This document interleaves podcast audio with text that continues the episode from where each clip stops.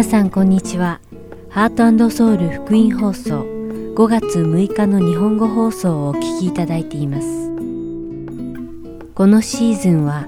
聖書を一緒に読みましょう。アリゾナ・フィニックス JIBC ヤソ牧師によるグランドキャニオンの彼方からそしてだからこう祈りなさいをお届けします。それでは聖書を一緒に読みましょうお聞きください。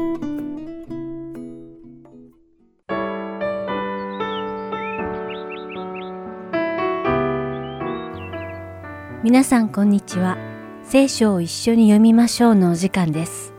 お相手はダイヤモンド優子がお送りします。信玄には私たちが生きていく上でとても実用的で役に立つ知恵がたくさん記されています。特に今週皆さんと一緒にお読みする信玄六章にはいくつかの重要なテーマが込められています。そのテーマとは、淫乱に関するもの、悪行に関するものなど、罪に関するものに加えて、驚くことに保証と担保に関するものもあります。それではなぜ保証と担保についても書かれているのでしょうか。それでは、信玄第6章1節と2節を読んでみましょう。我が子よ、もしあなたが隣人のために保証人となり、他国人のために制約をし、あなたの口の言葉によってあなた自身が罠にかかり、あなたの口の言葉によって捕らえられたなら、実はこの信玄の御言葉は、クリスチャンたちの間でしばしば間違って解釈されることがあるようで、他人の保証人になってはいけないと神様はおっしゃった。だとか、何かを担保に入れることは良くないと聖書に書かれていると考える人もいるようです。しかし、信玄第六章では他人の保証人になったり、何かを担保に入れたりすること自体を禁じているのではないのです。信玄第六章では、他人の保証人になる場合や、何かを担保に入れたりする場合には、慎重に考えてからそうするように進めているのです。つまり、保証人になることや、物を担保に入れるときは、行き当たりばったりに軽はずみにするべきではないということなのです。実際、古代社会では、深く考えずに請け負った保証や軽はずみに入れた担保などによって財産を奪われたり、他人の奴隷として売られたりする場合が多かったそうです。そして同じようなことが違法人の影響を受けたイスラエルの人々にも頻繁に起こっていました。ですから、信玄の筆者は、不用意に保証人になったり、軽はずみに物を担保に入れたりしてしまうと、後に人生をすべて失いかねない大問題を抱えてしまう可能性があるので、これらのことは慎重に行いなさいと忠告しているのです。さらに信玄では、もし万が一、深く考えず保証人になったり、軽はずみに何かを担保に入れたりしたことに気づいたら、どのように解決するべきかについても言及しています。信玄第6章3節から5節を読んでみましょう。我が子よ、その時にはすぐこうして自分を救い出すがよい。あなたは隣人の手に陥ったのだから、行って、伏して隣人にしつこくせがむがよい。あなたの目を眠らせず、あなたのまぶたをまどろませず、カモシカが狩人の手から逃れるように、鳥が鳥を取る者の手から逃れるように自分を救い出せ。これはつまり、もし自分が不用意に不公平な保証人となって債務者になってしまったと気づいたのなら、即座に債権者である隣人の前で自分を低め、自分の軽率を認め、心を込めて謝り、その保証の債務から逃れるように、隣人に頼みすがりなさいということです。なぜなら、そのような悪い保証を請け負うことは、自分のすべてを失ってしまう恐れがあるからです。私たちも、いつか人生の中で、愛する人たちのために保証人にならなければならない場面に遭遇することがあるかもしれません。自分が誰かの保証人になろうと決めるとき、万が一過ちが起こってしまっても、自分がその人の代わりに全てを立て替える決心がついていて、また立て替える能力があると判断できる場合に限り、私たちは保証人を引き受けるべきなのです。しかし、そのような決心なしに保証人になってしまうと、後に何か不測の事態が起こったとき、その軽はずみな決断は自分の人生に大きな問題に貶める恐れがあるからです。それを信玄は防ぐべくこのような警告をしているのです。神様は私たちを救うために精霊様を送ってくださり、保証をしてくださいました。神様が精霊様を保証としてくださったということは、もし事の運びが間違ったら、精霊様を失う覚悟をなさったという意味なのです。私たちも必要に応じて保証人になることがあるでしょうが、保証人になるということは、このような不測の事態を受け入れる覚悟あってのみ可能であることを覚えておきましょう。そうすれば何か歯車が狂って不測の事態に陥っても私たちは後悔したり不平をこぼしたりしないでしょう。この放送をお聞きの皆さんが覚悟もなしに保証人になったり軽はずみに物を担保に入れたりしないことを切に願います。それではお祈りします。愛する天の父なる神様、皆を賛美いたします。神様が私たちの救いの保証として精霊様を送ってくださったことを覚え、私たちも誰かの保証人になる際、万が一過ちが起こって自分がその人の代わりにすべてを立て替える決心がついていて、また立て替える能力があるかを慎重に測れますように、どうか知恵をください。イエス様の皆によってお祈りします。アーメン。それでは今日の聖書箇所、信玄第6章の1節から35節までをお読みして、今日の聖書を一緒に読みましょう終わりたいと思います。我が子よ。もしあなたが隣人のために保証人となり、他国人のために制約をし、あなたの口の言葉によってあなた自身が罠にかかり、あなたの口の言葉によって捕らえられたなら、我が子よ、その時にはすぐこうして自分を救い出すがよい。あなたは隣人の手に陥ったのだから、行って、伏して、隣人にしつこくせがむがよい。あなたの目を眠らせず、あなたのまぶたをまどろませず、カモシカが狩人の手から逃れるように、鳥が鳥を取る者の手から逃れるように自分を救い出せ。怠け者よ。ありのところへ行き、そのやり方を見て知恵を得よ。ありには狩猟も司も支配者もいないが、夏のうちに食物を確保し、借り入れ時に食料を集める。怠け者よ、いつまで寝ているのか、いつ目を覚まして起きるのか。しばらく眠り、しばらくまどろみ、しばらく手をこまねいて、また休む。だからあなたの貧しさは不老者のように、あなたの乏しさは横着者のようにやってくる。よこしまなものや不法のものは曲がったことを言って歩き回り、目配せをし、足で合図し、指で刺し、そのねじれた心は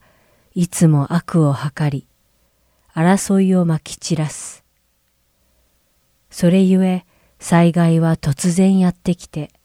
彼はたちまち滅ぼされ、癒されることはない。主の憎むものが六つある。いや、主ご自身の意味嫌うものが七つある。高ぶる目、偽りの下、罪のない者の血を流す手、邪悪な計画を細工する心、悪へ走るに速い足、まやかしを吹聴する偽りの証人、兄弟の間に争いを引き起こす者。我が子よ、あなたの父の命令を守れ。あなたの母の教えを捨てるな。それをいつもあなたの心に結び、あなたの首の周りに結びつけよ。これはあなたが歩くとき、あなたを導き、あなたが寝るとき、あなたを見守り、あなたが目覚めるとき、あなたに話しかける。命令は灯火であり、教えは光であり、訓戒のための叱責は命の道であるからだ。これはあなたを悪い女から守り、見知らぬ女の滑らかな舌から守る。彼女の美しさを心に慕うな。そのまぶたに捉えられるな。遊女は一塊のパンで買えるが、人妻はたっとい命を漁るからだ。人は火を懐に書き込んで、その着物が焼けないだろうか。また人が熱い火を踏んで、その足が焼けないだろうか。隣の人の妻と貫通する者は、これと同じこと。その女に触れた者は誰でも罰を免れない。盗人が飢え、自分の上を満たすために盗んだとしたら、人々はそのものを蔑まないであろうか。もし捕まえられたなら、彼は七倍を償い、自分の家の財産をことごとく与えなければならない。女と貫通する者は思慮に欠けている。これを行う者は自分自身を滅ぼす。彼は傷と恥辱とを受けて、そのそしりを消し去ることができない。嫉妬がその夫を激しく憤らせて、夫が復讐するとき、彼を容赦しないからだ。彼はどんな償い物も受け付けず、多くの贈り物をしても彼は和らがない。今日も聖書を一緒に読みましょうにお付き合いいただき、ありがとうございました。お相手はダイヤモンド優子でした。それではまた来週お会いしましょう。さようなら。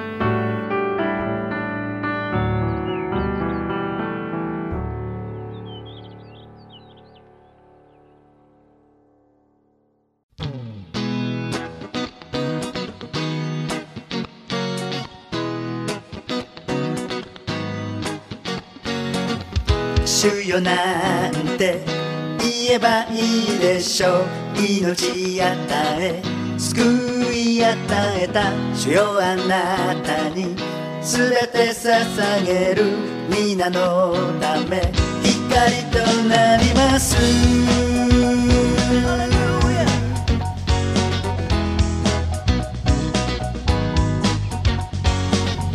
主よ毎日。言葉に立ち祈ります。あなたを知るため。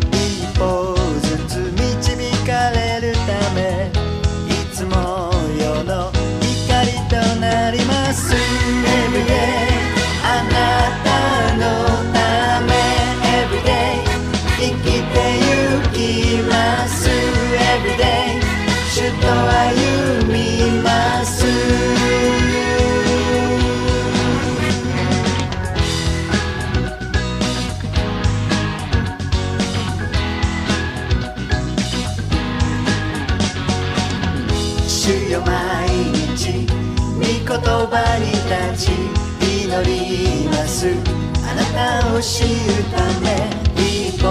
ずつ導かれるためいつも世の光となります。Everyday あなたの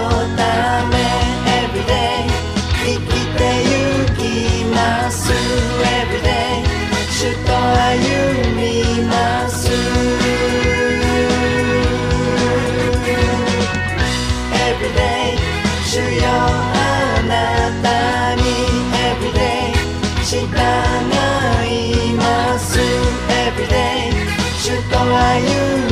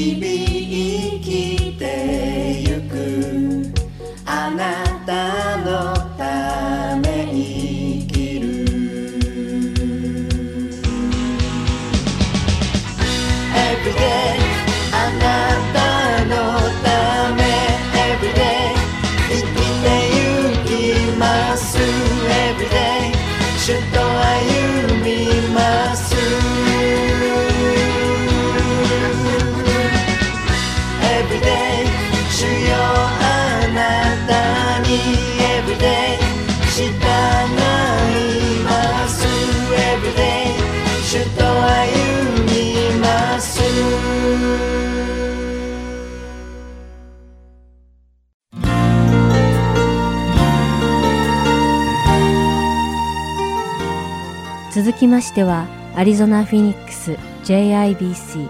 ヤソ牧師によるグランドキャニオンの彼方からをお聞きください。今日のタイトルは A Man at the Roadside 道端の男です。ヤソ先生のお話を通して皆様が恵みのひとときを送られることを願います。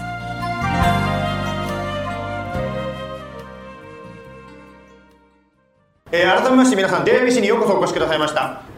なんこれなんでステッカー貼ってんのかということなんですけどねこう聖書力があるので一度私の名前を皆さんに覚えてもらおうと思ってですね。漢字で書いてあります。これカタカナだと思ってる方いらっしゃるようですけど漢字でございまして八十と書いてヤソと読みます、ね、はいそういうことですけども。えー今日もですね一緒に御言葉を学んでいきたいと思います「え、メン・アッタ・ロースタイル」ということでですね「道端の男」というタイトルで共にですね学んでまいりたいと思います。聖書はですねヨハネの福音書の9章でございます。ですから聖書をお持ちの方はヨハネの福音書の9章をですね開いておいてください。神様はですねあなたや私がですね最高の人生を送っている時も最悪の人生の時も同じようにですねあなたや私を通して働かれることをご存知でしょうか？ある時ですねクリスチャンの方がですねクリスチャンということをこう分かるようなステッカーをですね車のバンパーに貼ろうとしたんですしかしですね貼る前にちょっと考えてステッカー貼るのやめちゃったんですなぜならば私の後ろを走ってる人が私の運転の仕方を見たらこの人クリスチャンのくせにと思われるのが嫌だからって言って貼るのやめちゃったんですね。今日の話はですねヨハネの福音書の9章なんですが実はその前の8章の終わりの方を見ますとですねイエス様はあんまり良い状況じゃなかったということが分かります。つまりイエス様がそういうですねあんまり良い状況の中に入ってきた時に突然この9章の話がスタートするということなんです。ではですね9章の1節からしばらく読んでみたいと思います。さてイエスは通りすがりに生まれた時から目の見えない人をご覧になった。弟子たちはイエスに尋ねた。先生この人が盲目で生まれたのは誰が罪を犯したからですか？この人ですか？両親ですか？イエスは答えられた。この人が罪を犯したのでもなく両親でもありません。この人に神の技が現れるためです。6節に飛びますけどもイエスはこう言ってから地面に唾をしてその場で泥を作られた。そしてその泥を彼の身に塗って行ってシュロアの訳すと使わされたものの池で洗いなさいと言われた。そこで彼は行って洗った。すると見えるようになり帰っていった。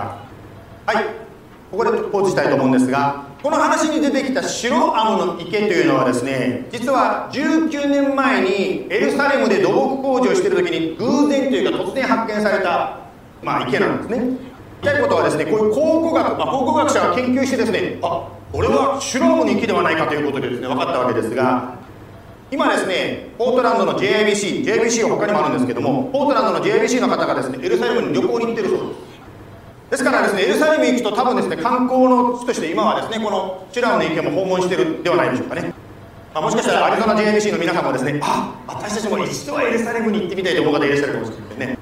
あの特に英語が使える人はですねいろいろとツアーが組めますんでね。まあいずれ私たちもね今手が上がったもんですからねみんなで行ってみたいなと思うんですけど。さて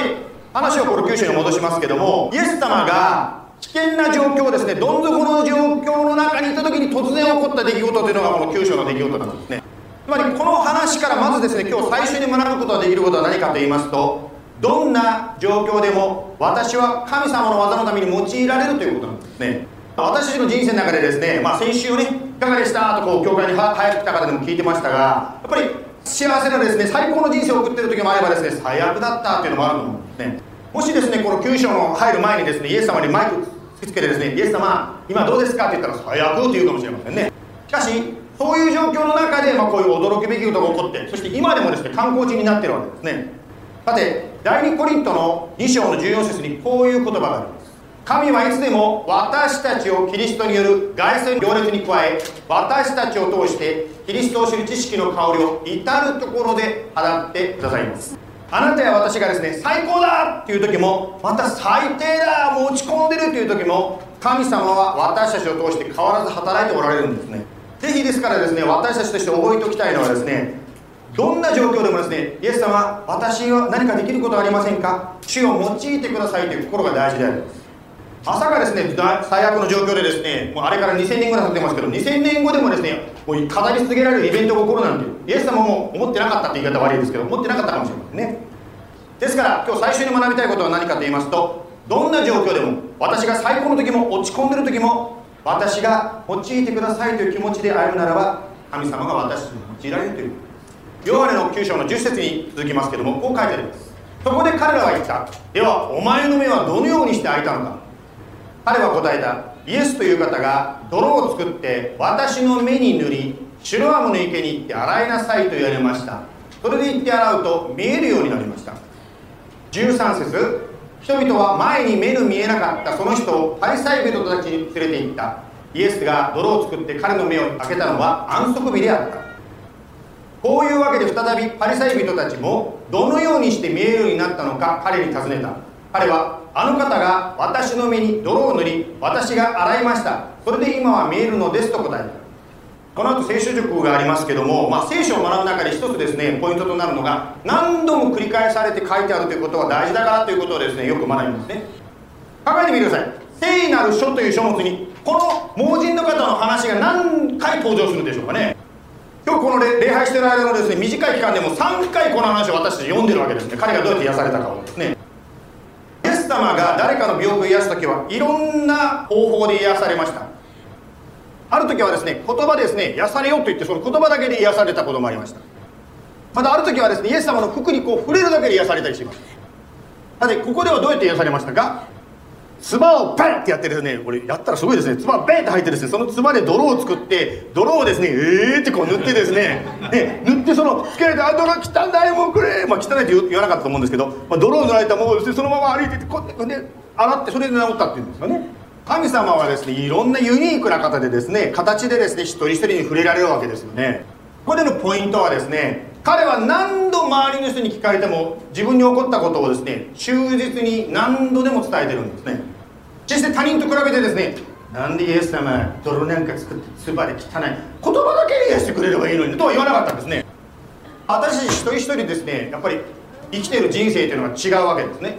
他の人を見ててですね I wish あの人のようにと思うことがあるかもしれません。この男性みたいですねえ素晴って作ったど汚ねえなんて思われるかもしれないけど彼はですね自分に起こったことを忠実に語っていったんですね。つまりこの方はですね自分に起こったことをですね他人と比較することなく恥ずかしがることなくですね忠実にそのまま他の人に伝えていったんですね。先ほどですねあのバイさんの方からです JCPN カンファレンス6月のです話がありましたね。JCPN というのはですね実はどういうものかと言いますと、まあ、日本語協会ですね。私たちのような日本語と英語の協会を各地に作っていこう新しい協会を作ろうというそういうですねグループの働きでございます。始まったのが2003年今から20年前にですね実は天日で始まったんですね。そしてそれからずっと働きが続いていて今は18の協会がですねこのネットワークの中に入っている。そして今年もですねサンディエゴとか沖縄で新しい協会を作ろうというそういう今ですね準備をしております。そして日本支部というのも最近できましてですね日本支部は東京にあるハスネバプテスト協会がですね日本支部となってニュースレターを発行したりですね日本からいろいろとこの働きをサポートする人たちをですねケアしてくださっています。さてこの JCPN というのは毎年6月にですね6月にみんなで集まってカンファレンスを行っています今まではですねこのカンファレンス100人ちょっと集まるカンファレンスですけど人数の大きな教会がですね、まあ、人海戦術っていうんですかみんなでお皿洗ってみんなで料理してはいはいこれやってこれやってってこうみんなでやってきたっていうのが、まあ、この JCP の総会だったわけですね。昨年ですねこれは昨年の写真上に載ってますけどちゃんと JBC のねなんかいろんな顔が載ってますけども JBC の私たちも行ったんですけども昨年のカンフレンスの時に聞かれたんですね。来年フィニックスやりますかって言われたんですね。私考えたんですね。ええこんもうこのですね昨年開いてくださった教会の方たちが朝から晩まで料理してる姿を見てですねうちでできるかなって正直私は思っちゃったんですね。しかしですね、まあ、最終日なんですけども去年の最終日にですねもうイエス様助けてくださると信じてですねはいフェニックス来年ホストしますとこう言っちゃったんですね。そこでですね祈り始めました。どうやってホストするかということで祈り始めました。そこで思いついたことがですねまあみんなで作るのは大変かもしれないからいろいろとね出前とかまたは外食に行ってなんとか賄おうということでですね計画を立てた。その中にはですねこのえこれなんか知ってますか？オルガンストップピザってねもうここも使おうじゃないかとかそんなアイデアも湧いてきたわけ。ですしかしですよ外食とかですしてしまうとですね予算をバーンとオーバーしてしまうわけですね。そこでですね困りました。神様どうしましょう。フェニックスでやるためには予算をオーバーしてしまう。ちょうどですねその時 JIBC は21日間のですね断食と祈祷の時祈りの時を持っていましたその中でですね祈ったんですね神様どうしましょう。お金が足りません。これでは総会が開けません。スポンサーが与えられる助けてくださいとこう祈ったんですね。その時ですね、まあ、たまたまという言葉が神様前にあるかどうか分かりませんがたまたまこの祈りの中でですね、まあ、祈りのセミナーっていうのがあったんですね。でそこでですね私も行ってですねまあ私だけじゃなくて教会の人が行ってですね一緒に祈ったわけですね。そのですね祈りのサミットに行った時にですねあの祈る時にですねはい後ろ向いて周りの人と祈ってくださいってこう司会者の人が言ったんですそこで私後ろ向いてですね後ろに立ってた方と一緒に祈ったんですね。神様どうぞ JCPN のカンファレンスのお金が足りません。与えられるようにと私はですねその後ろの人と一緒に祈ったわけですね。目を開けてですね気づいたのがですねなんと私の後ろで一緒に祈ってくれた方がですねドクター・ジョンソンというですねアリゾナ・バプテストのトップの人だったんですね。私はですねイエス様に話してるつもりだったのにこの人にですねお金が足りないから与えられますよってまあ直談判をしてたわけですね。で後でですね祈り終わった後でですねドクター・ジョンソンが言ったんですね。あなたの教会のことは知ってるよ。僕たちもですね近々が集まるように今頑張ってよと言ってくれたんです。まあそのようにですね何が言いたいかと言いますと私たちはですね本当に自分の力や自分の考えに頼るのをやめてイエス様の前に本当にへり下って祈る時にイエス様の技ブレイクスルーが起こるんです。この男性はですね自分に起こったことをですね忠実に何度聞かれてもですねそのことを人に語り続けたんですね。そういう意味で私たちがへり下ってですね神様の働きを求めていく時にまあこれ一つの例として出したんですけども驚くような神様の技ブレイクスルーがあなたや私の人生に起こるんですね。ですから先ほどですね私の家内がアナウンスしておりましたがぜひですね私今年はですねこの素晴らしい神様の働きをさせていただくのでもう何でもいいです。私はどの奉仕ができるかわからないけど奉仕したいですという方はぜひ私の家内までですねサインアップ。もう何でもいいからやらせてください。もう主に使いますという人はぜひサインアップしていただきたいと思います。さて男性の話に戻していきますけどもヨハネの福音書の9章の33節に行きたいと思います33節から39節までですね読みますね。あの方が神から出ておられるのでなかったら何もできなかったはずです。彼らは答えて言った。お前は全く罪の中に生まれていながら私たちを教えるのか。そして彼を外に追い出した。イエスはユダヤ人たちが彼を外に追い出したと聞き彼を見つけて言われた。あなたは人の子を信じますか？その人は答えた。主よ私が信じることができるように教えてください。その人はどなたですか？イエスは彼に言われた。あなたはその人を見ています。あなたと話しているのがその人です。彼は主よ信じます。と言ってイエスを神として礼拝した。39節そこでイエスは言われた。私は裁きのためにこの世に来ました。目の見えないものが見えるようになり見えるものが盲目となるためです。今日最後3番目に学びたいことはどういうことかと言いますと一番の神の働き神の技はどこで現れるかというと人の救いなんですね。もちろんですね見えなかったこと人がですね生まれつき見えなかった男性ですけど見たことがない人が見えるようになることは素晴らしいことであります。しかしですね見えるようになってももし見えてせっかく幸せになってもそのまんまですね天国に行くことができなかったらなんと人生悲しいことでしょうか。まるで一生懸命ですね老後を目指してですね貯めて貯めて貯めてお金を貯めてきたのに使おうと思ったらですねお金がですねまあいろいろねファイナンシャルの問題があって消えてしまったとちょっとそういうことに似てますよね。つまり本当にですね人の救いこれが実は神の一番大きな技なんですね。まあ、これでできたですねこの目の見えない人をですね暴いていたというか彼に対してですねいろいろ言っていたパリサイ人という人たちが言いました。彼らはですね賢く学問も地位もお金もありました。しかしこの男性に対してですね全く罪の中に生まれていながらとすごく軽蔑していたんですね。そしてイエスを神として認めず神の働きを否定していたわけですね。彼らは霊的には盲目だったわけです。これに対してこの男性はですね癒された男性は目が癒されただけではなくて死を信じますと霊の目が開かれました。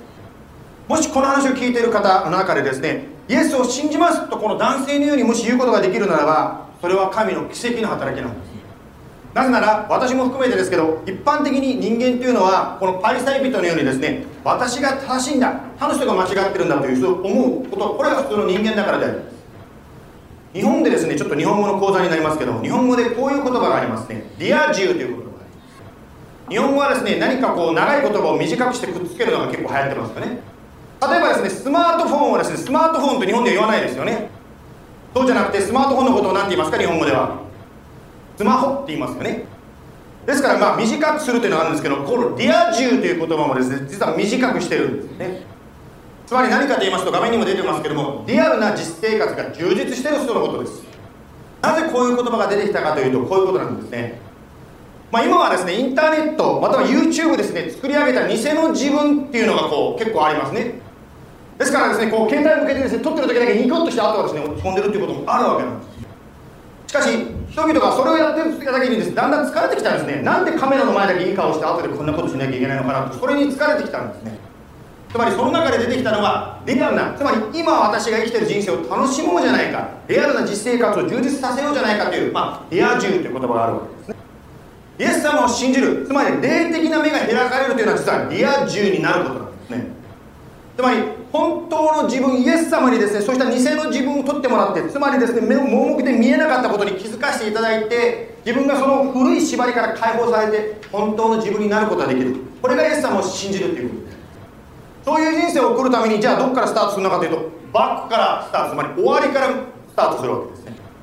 つまり終わりからってどういうことですか？誰しもですね人間にはまあ装備というものがあるわけですよね。誰しもですねやはりこう闘技を死ぬということがあるわけですけども。しかしいつかはですねつまり死ぬということが神の前に立つということが誰しも起こるわけです。その時にいやそれよりも前に主を信じますとこのですね盲人のようにですね言うことができるならばなんと幸いなことでしょうつまりそこがしっかりするとその前の今生きてる生きてる今をですね本当に解放されてリア充に生きることができるわけですね。というのは終わりがはっきりしてるならば途中どんなにですね陶器のですね中でこういろいろこうなんですか乱気流に巻き込まれてアップンダウンしてもですねあ大丈夫だ絶対この飛行機がつくと思えばですねどんなにアップンダウンしても安心できるように終わりがしっかりしてればその間の人生もですね間の人生もしっかりしてくる。つまりリア充に生きることができるようになります。この方が目を癒されたことは素晴らしい奇跡でありますけどももし目は癒されてもそのままですね永遠の命を持たないで亡くなっていたらなんと悲しい話になっていたでしょう。また私たちはですね本当に JIBC として教会としてですね祈っているのは教会の交わり楽しいことをしながらもし天国で終わらないとしたらなんと悲しいことでしょうか。あなたは今日もし何かが自分の人生に起こったとしても天国に逃げる確信を持ってらっしゃるでしょうか。今日がイエス様あなたを信じますとこの男性のように言う日ではないでしょうあなたの愛する人はイエス様を信じて霊的に救われてますか？盲目が取れてますか？機会のある今といううちにぜひですねあなたの愛する方がイエス様を信じて霊的に目が開かれて救われるように祈りたいと思いますまたイエス様を信じている方いかがでしょうか？最近バプテスマがないんですけどイエス様についていこうと思うですね。バプテスマを受けてみませんか？今日3つのことをですねこの盲人の癒しの話から学んでまいりました。1番目どんな状況でも私は神様の技に用いられるということ。2番目神様の技は私がへり下って神の働きを求める時に起こると言いました。3番目最高の神様の技は私の救い人の救いだということね。お祈りしましょう。イエス様今日は盲人の方の証癒しの証から共に学んでまいりました。彼が見えるようになったということで周りの人が本当に慌てました。なんでこんなこと起こるんだ本当なのかと何度も何度も彼に尋ねました。彼は自分に起こったことを何度聞かれても忠実に語り続けました。今日この話を聞いてる方の中でももしかしたら本当に今いろんな状況が起こる中で何度も何度も言われてるとだんだん嫌になってきてもう続けるのをやめてしまう人もいるかもしれません。しかしこの男性のように諦めないで続けていくことを僕助けて導いてください。またこの男性のように「主よ信じます」と今言いたい方もいらっしゃるかもしれません。どうぞイエス様私を救ってくださいと祈ります。もし信じたいなと思っている方のために今一緒に祈りたいと思います。私が今から言いますけどもその祈りについて自分の言葉で決めてください。私は罪を犯したことを認めます。私の罪のために十字架にかかってくださってありがとうございます。あなたを信じます。どうぞ私を導いてください。今日イエス様皆さんと一緒にあなたを礼拝できたことを感謝いたします。このシュラウの出来事が決して昔のおとぎ話でないということを示すためにもこれが国学を通して発見されました。やっぱりあの池で働かれたイエス様は今も私たちの人生において働いておられます。どうぞ今週1週間どうか私たちの人生を通してこのイエス様あ本当なんだリアルなんだと私たちの人生の中でも見ることができますように導いてください。感謝を持ってイエス様の名前に言って祈ります。アーメン。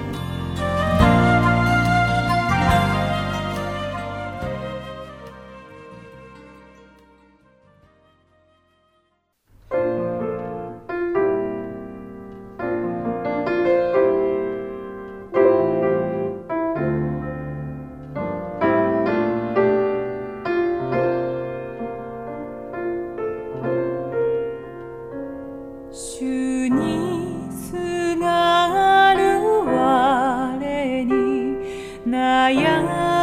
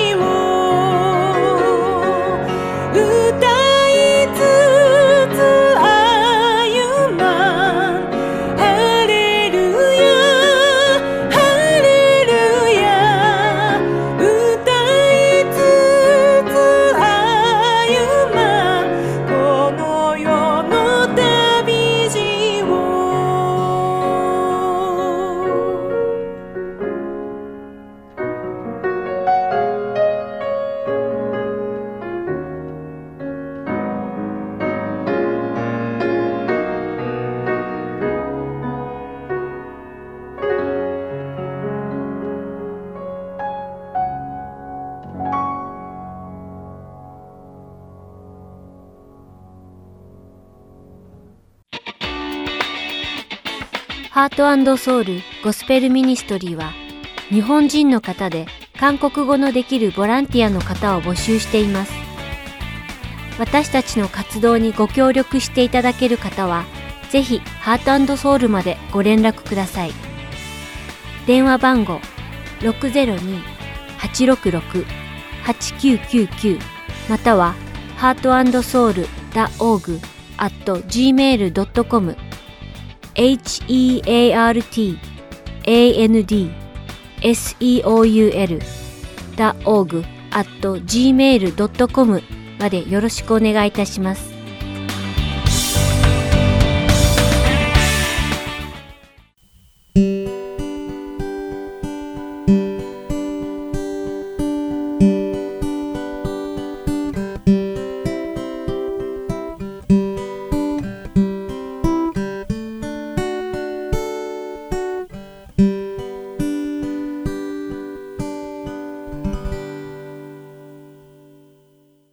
それでは、だからこう祈りなさいをお聞きください。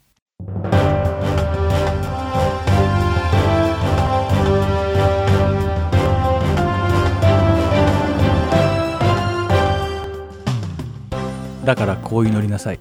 こんにちは。お相手はいつものように横山まさるです。先週私たちはイエス様が父なる神様を呼び求めた後に主の皆が崇められますように。御国が来ますように。そして御心が天で行われるように地でも行われますようにと言われた祈りの意味を学びました。それは聖なる主の皆が崇められるためにはまず私たちの心が神様の御心を求め神様に支配されることでした。自分の願いを祈るのではなく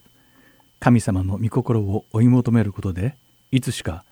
神様の御心と目的が自分のものとなるためでした。御言葉を学び主の祈りの本当の意味を理解するにつれてその重さに少し圧倒されているのではないでしょうか。というのも以前のようにただ丸暗記したものを暗唱するだけの形式的なものではなくこの祈りを行うには神様の御心に沿って生きる固い決心が必要だからです。だからこそこの主の祈りを捧げる時には今一度この祈りについてより深く考えその一つ一つの言葉に従って生きられるように願い求めていきたいものです。それでは今日は主の祈りの続きの数節を解読し学んでいきたいと思います。イエス様は初めに主の皆御国そして神様の義を求め願うことを教えてくださいました。そして次に私たちがこの世で生きていく上で必要な3つのことを願えとおっしゃっています。さて一体何だと思いますか？では早速マタイの福音書第6章11節から13節を見てみましょう。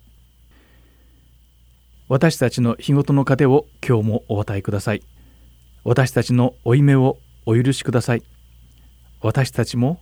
私たちに負い目がある人たちを許しました。私たちを試みに合わせないで悪からお救いください。と書かれています。ここでイエス様は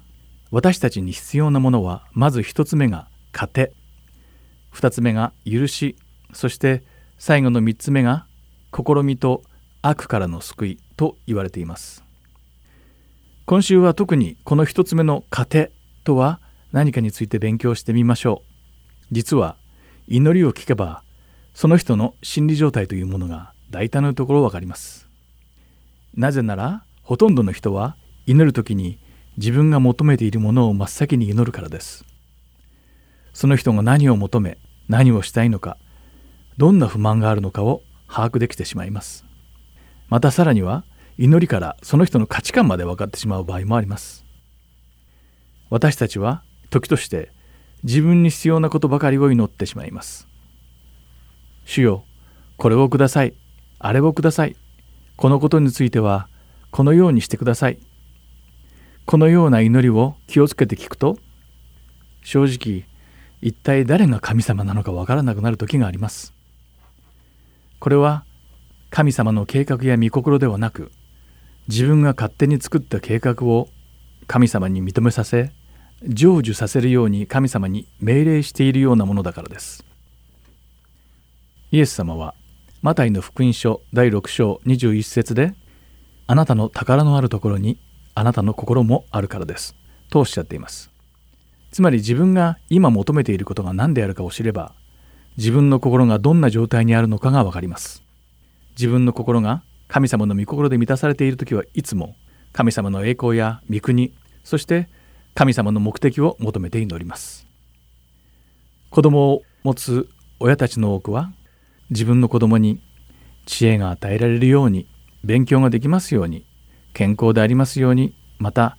将来成功しますようになどと一生懸命子供たちのために祈ります。これは親としては極めて当然なことで自分の心が自分の子供のことだけに支配されているからでしょう。一方で飢えに苦しみ死んでいくアフリカの子供たちや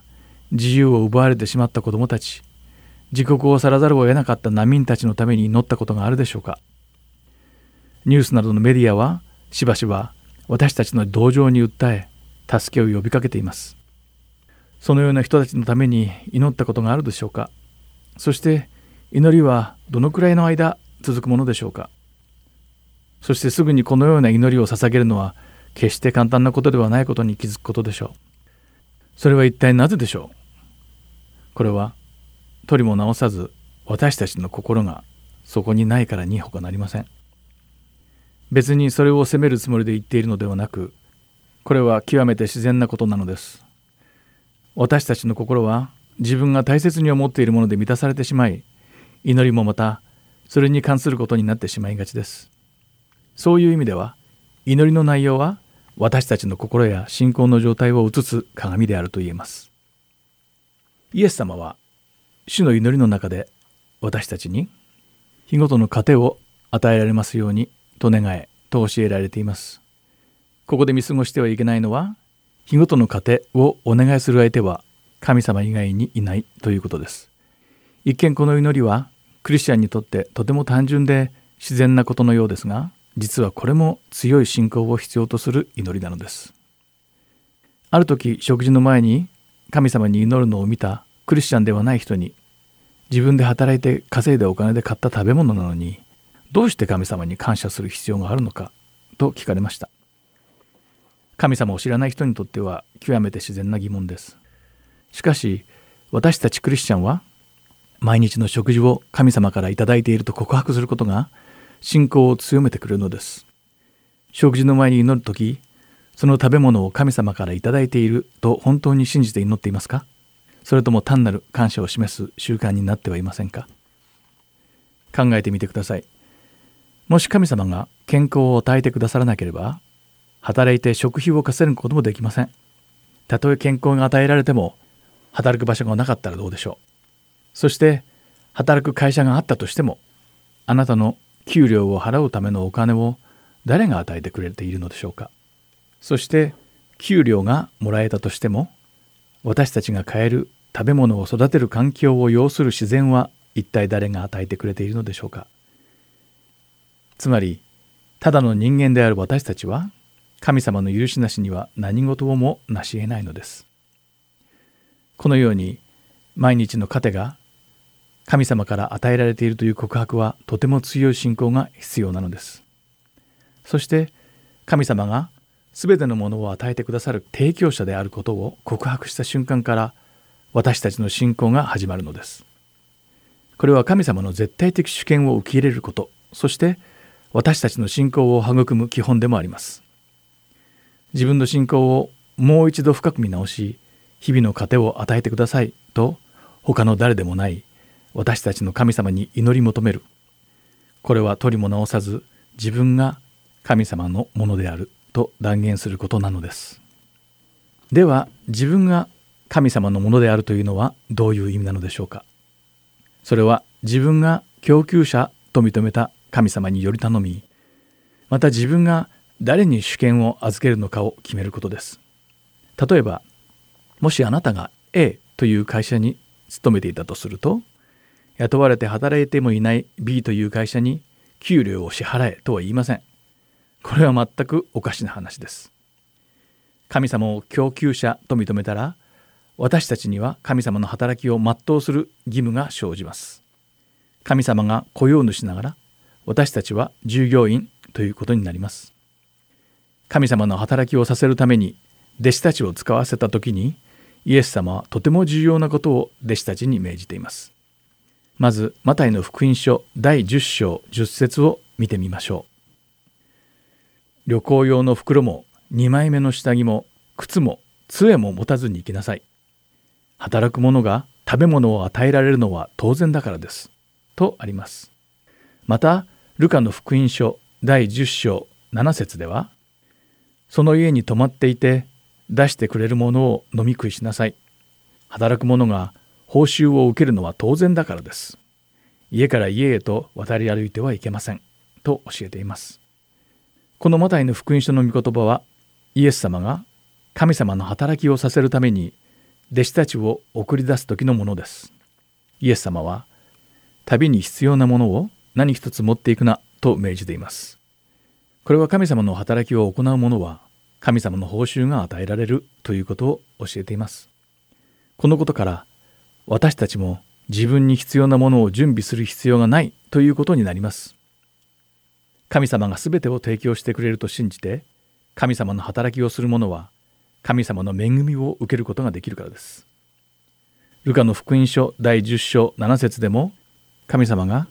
必要な食べ物も飲み物も提供してくださると教えています。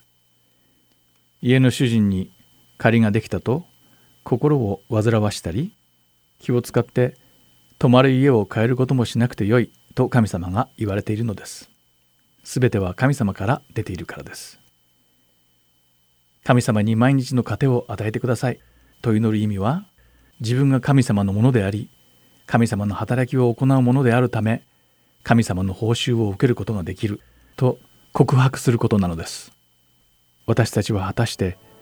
神様の働きを行うために生きることができているのでしょうか。このことについて次回はもう少し詳しく見ていきたいと思います。それではだからこう祈りなさい。また次回お会いしましょう。お相手は横山まさるでした。